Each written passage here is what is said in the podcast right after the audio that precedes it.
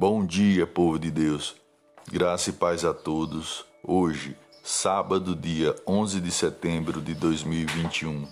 Que neste dia que se inicia, o nosso bondoso e misericordioso Deus nos guie por caminhos de paz e justiça e que ilumine os nossos pensamentos, nos dando sabedoria para que possamos fazer as melhores escolhas. Vou deixar um versículo para a meditação de todos, que se encontra no livro de 2 Crônicas, capítulo 20, versículo 17, que diz: Nesta batalha não tereis que pelejar, postai-vos, ficai parados e vede a salvação do Senhor para convosco, ó Judá e Jerusalém. Não temais nem vos assusteis, amanhã saídes ao encontro, porque o Senhor será convosco.